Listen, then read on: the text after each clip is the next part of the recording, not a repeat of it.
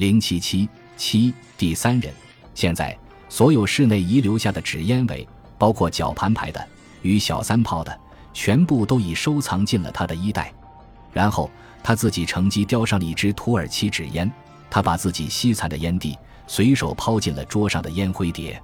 他很有点孩子气，他在微笑，好玩的想：假使明天福尔摩斯从回斯敏德教堂的地底下走出来，走进这间尸室侦探这件事，多少他要感到头痛了。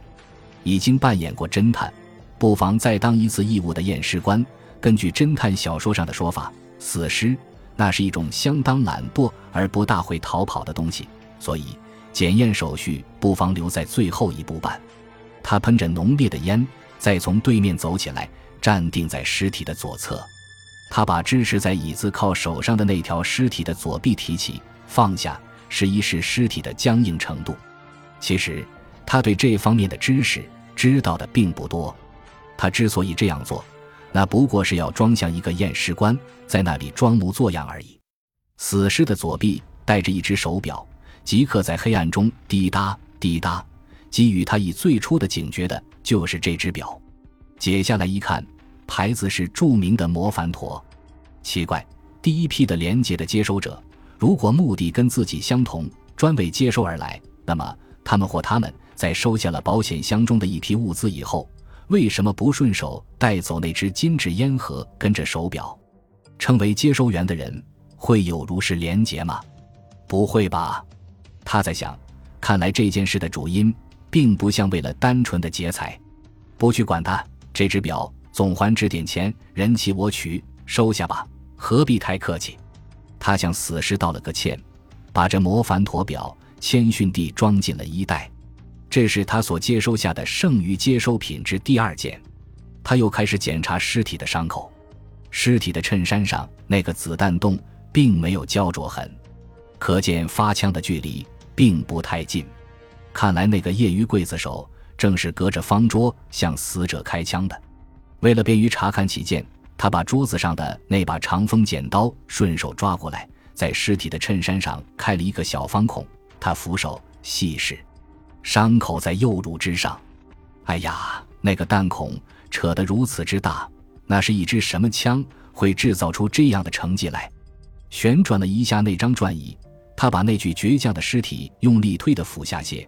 看一看背部有没有子弹的出口，嗯，有的。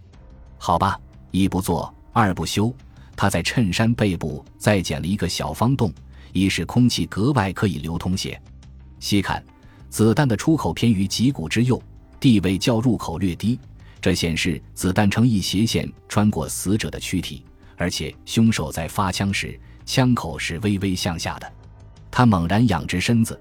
目光凝住着对面那只转椅的右方，这地位也就是他最初站在那里用电筒照见这具死尸的地位。他想，显然的，枪弹正是从这一个角度上发射过来的。那么，当时这间屋子里除了坐着两位来宾以外，可能还有第三位来宾在着。那个人显然是站着开枪的。虽然说起先坐着的人后来也可以站起来开枪，可是看情势。那不如说另有第三人比较更为尽情。他一边忖度，一边蹲着身子，在转椅之后去找那颗子弹。